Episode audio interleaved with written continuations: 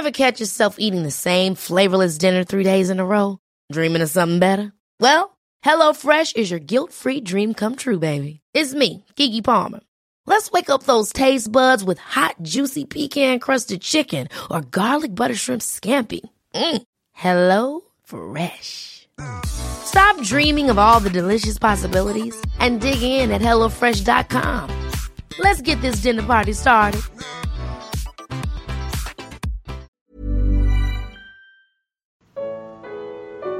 Comentário bíblico com Mari Persona. Lucas 17, versículos 7 ao 19.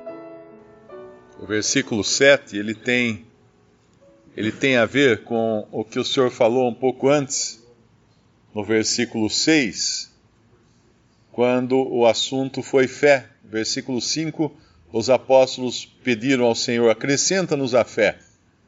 O Senhor então falou da, da fé como um grão de mostarda, uh, da, da amoreira, e esse pedido deles, ele tem a ver agora com o versículo 7. Porque qual o objetivo de alguém pedir fé? De um cristão pedir fé? Ah, eu preciso mais fé, eu não tenho fé. Ah, tá bom, para que, que você quer fé? É para melhorar de vida, para você se sentir melhor, para você. Qual é o objetivo? E assim como acontece com os dons ou manifestações do Espírito, que são dadas lá em, em, em 1 Coríntios 12, para o que for útil, a fé também é dada com um objetivo que é o de agradar a Deus. Em Hebreus fala: sem fé é impossível agradar a Deus. Então, qual é o objetivo da fé? Agradar a Deus. Essa é a, o uso dessa ferramenta que Deus nos dá é agradar a Deus. Esse é o objetivo da fé. Então, no momento que alguém pede fé, ele tem que estar disposto a agradar a Deus com essa fé que ele está pedindo. Ela não é para ser usada de outra maneira senão para agradar a Deus. E agora ele abre o versículo 7 com o servo. O servo é aquele que agrada o seu senhor. E nós vemos esse servo, ele é visto primeiro em duas atividades que são bastante características de um servo de Cristo, que é lavrar e apacentar. Aquele que lavra é aquele que abre a terra para plantar. Um, um, lavrador, quem aqui já já operou um, um arado, sabe como é que é. O arado pega aquela terra bruta e vai cortando com uma faca e tombando os grandes torrões de terra, e depois você vem com a grade e desmancha tudo aquilo para deixar a terra uh, propícia para ser semeada. E é isso que faz um evangelista, por exemplo, que ele sai levando a palavra, levando o evangelho, desbravando, cortando a terra, destorroando essa terra depois, para que ela possa ser semeada. E ele lança a semente, então, da palavra de Deus. E, obviamente, essa é a função do Senhor uh, que é o homem que semeia, que nós encontramos nas parábolas do, dos evangelhos. E tem o que apacenta o gado também, que apacenta o rebanho, que é outra atividade também característica de Cristo, o bom pastor, e característica daquele que vem atrás do, do evangelista. Lá em, em, Atos, eu acho que é capítulo 11, se não me engano, que os que foram dispersos saíram pregando o evangelho até Antioquia, eu acho que é capítulo 11. Então eles pregam, levam o evangelho, depois em seguida vem Barnabé, acho que é Barnabé, né, um homem de fé, e, e exortava todos para que permanecessem no Senhor. Esse é o pastor. 11, 19. Esse é o pastor. Vem o evangelista, prega o evangelho, leva, leva a palavra de Deus. Eh, desbrava, deste, uh, ara a terra. Vem o pastor e exorta as ovelhas a que permaneçam firmes no Senhor. Junta as ovelhas em torno de Cristo. Porque é Cristo o centro, obviamente, das ovelhas, não é o, não é o, o que tem o dom de pastor. Não, ele não junta em torno de si mesmo, ele junta em torno de Cristo essas ovelhas. E finalmente vem me o mestre, né, representado ali por Paulo e pelo próprio Barnabé, ensinando durante mais de um ano naquela igreja, a primeira igreja em Antioquia, o primeiro lugar onde eles foram chamados de cristãos. Então, essa, essa primeira atividade do versículo 7 é uma, uma atividade consequência da fé. Então, alguém tem fé, sai então levar a palavra de Deus, porque ele não pode fazer isso se não tiver fé. Alguém que tem fé, sai então apacentar as ovelhas de Cristo, porque ele vai precisar de fé para fazer isso. Não é uma tarefa simples, é uma tarefa árdua. E na sua condição de servo, ele vai fazer essa tarefa. E, mas essas duas, essas duas uh, atividades, elas têm uma visibilidade grande, elas são feitas no exterior. Arar a terra e apacentar ovelhas ou gado são bastante visíveis. Quem faz isso é o que mais aparece. Só que em seguida vem aqui uma atividade até mais nobre, né, vamos chamar assim, que ela não é tão visível, não é tão evidente, não traz tanta exposição para quem está atuando nessa atividade. É claro que todos aqui, todos os cristãos atuam em todas as atividades, de uma maneira ou de outra, né? Mas só para deixar clara cada posição aqui. Então, no versículo 8, uh, ah, no, no, final do versículo 7, uh, a quem, voltando ele do campo, diga: Chega-te e assenta-te à mesa, e não lhe diga antes: Prepara-me a ceia e singe-te e serve-me, até que tenha comido e bebido, e depois comerás e beberás tu. Então ele está deixando claro aqui que a condição, a posição do servo é de servir. Ele não pode esperar que ele vá comer antes do seu senhor. Mas ele tem que preparar a mesa, ele tem que preparar todas as coisas, servir o seu senhor e só depois disso então ele vai, ele vai comer. Aí no versículo 9, ele também fala de uma outra coisa interessante, que é a, o não esperar uh, por uh, agradecimento por, por esse serviço. Não esperar por algum mérito, alguma, algum louvor, por aplauso ou coisa assim e não lhe diga antes, prepara, versículo 8, não lhe diga antes, prepara-me a ceia, singe-te, serve-me, até que tenha, tenha comido e bebido, e depois comerás e beberás tu, porventura dá graças ao tal servo, porque fez o que lhe foi mandado? Creio que não. Assim também vós, quando fizerdes tudo o que vos for mandado, dizei, somos servos inúteis, porque fizemos somente o que devíamos fazer. Então essa, essa atividade toda aqui que ele falou, ela tem a ver bastante com a fé do versículo uh, cinco, dos versículos 5 e 6 que nós lemos, e, e sempre entendendo isso, que existem coisas que são mais visíveis, mais, mais feitas em exposição, como é o arar a terra e o apacentar ao ar livre ali as ovelhas, e tem as coisas que são feitas para uh, o contentamento do Senhor. Ah, sem fé é impossível agradar a Deus. E essas coisas que são feitas para o contentamento do Senhor, muitas vezes são feitas uh, na, fora da, da visibilidade. Por isso que é muito temeroso alguém louvar homens, mesmo cristãos, pelo trabalho que fazem na obra do Senhor, porque não sabem que existem outros fazendo um trabalho que é muito mais de servir o Senhor na, na intimidade, como esse que agora ele vai estar dentro de casa preparando a ceia, preparando a refeição para o seu Senhor. Então existem muito, muito mais que estão fazendo esse trabalho, que não é tão visível, não é tão reconhecido humanamente, mas obviamente é visto pelo Senhor e reconhecido pelo Senhor. Nesse caminho a Jerusalém, ele entra numa aldeia no versículo, ele passa por, pelo meio de Samaria e da Galiléia, no versículo 11, e no 12, entrando numa, numa certa aldeia, saíram-lhe ao encontro dez homens leprosos, os quais pararam de longe. A lepra na, na Bíblia é uma figura do pecado.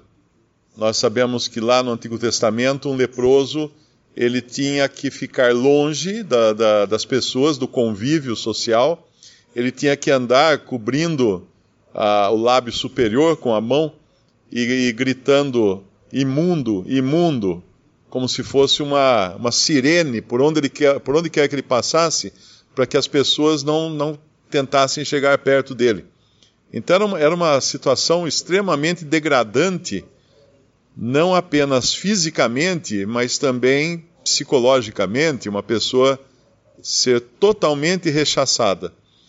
E isso é uma figura do pecado. O pecado, assim como a lepra, nos torna insensíveis, porque a lepra tira a sensibilidade da pele. Da pele. A pessoa se machuca, não percebe que se machucou, as feridas infeccionam e ela começa a perder partes do corpo, nariz, orelha, dedos, por causa da gangrena. E assim é o pecado, ele vai tirando coisas, ele vai tirando pedaços de nós. E além disso, a lepra, nos, uh, o pecado, assim como a lepra, nos impede de, de nos aproximarmos de Jesus. Por isso que esses homens aqui, eles param longe, no versículo 12, entrando numa certa aldeia, saíram-lhe ao encontro dez homens leprosos, os quais pararam de longe.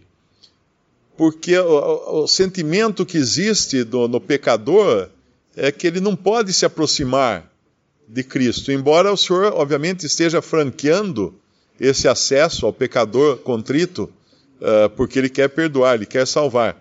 Mas o sentimento, e isso acontece com o cristão, quando nós pecamos, nós também perdemos a comunhão com Deus, nós deixamos de orar, nós deixamos de ler a palavra, porque queremos ficar longe.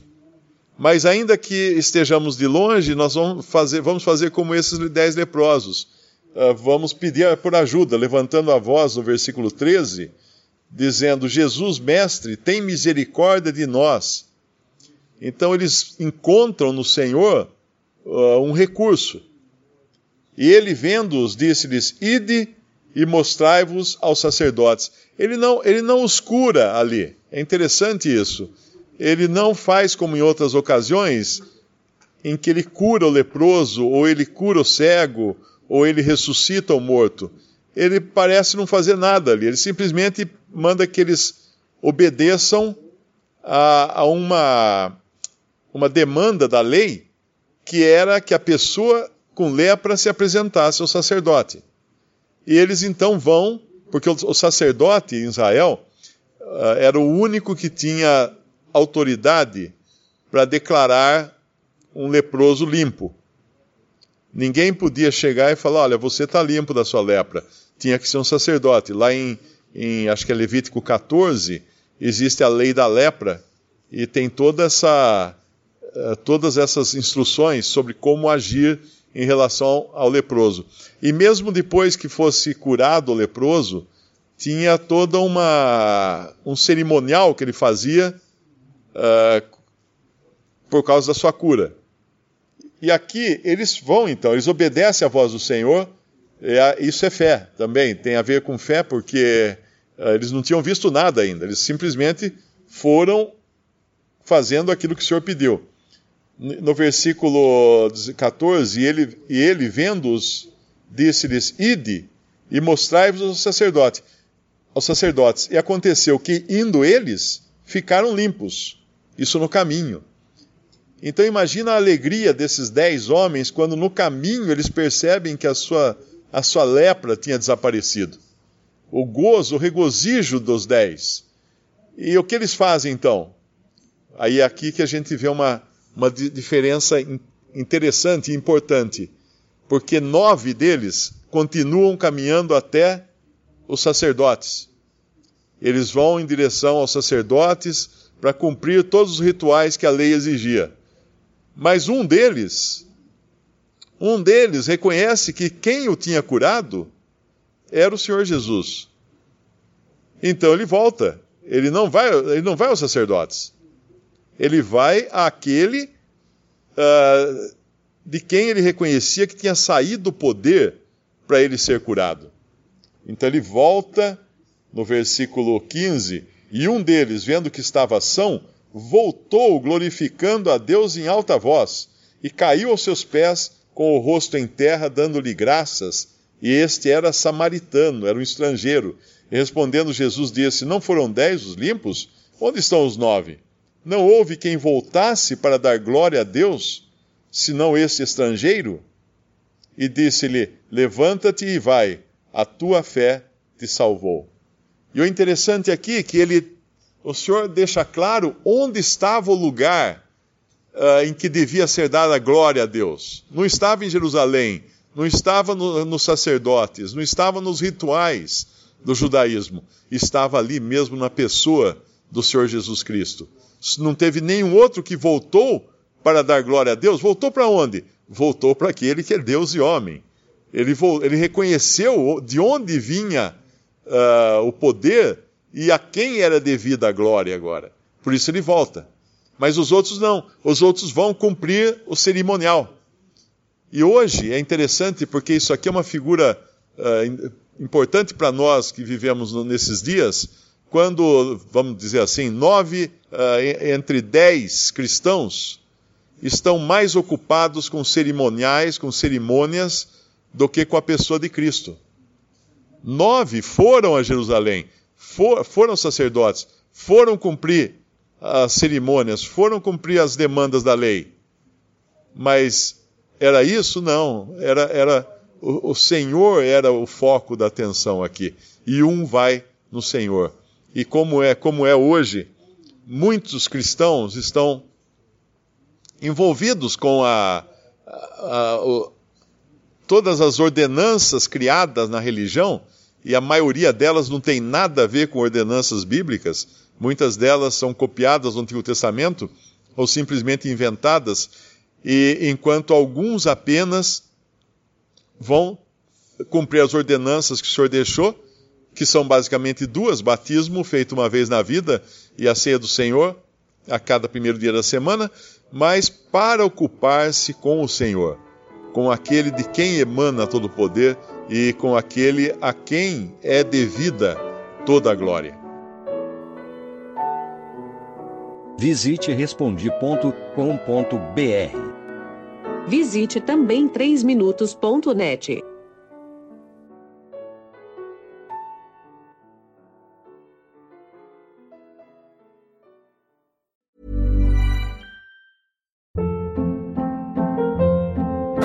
Hold up. What was that? Boring. No flavor. That was as bad as those leftovers you ate all week. Kiki Palmer here, and it's time to say hello to something fresh and guilt-free. Hello Fresh. Jazz up dinner with pecan-crusted chicken or garlic butter shrimp scampi. Now that's music to my mouth. Hello Fresh. Let's get this dinner party started. Discover all the delicious possibilities at hellofresh.com.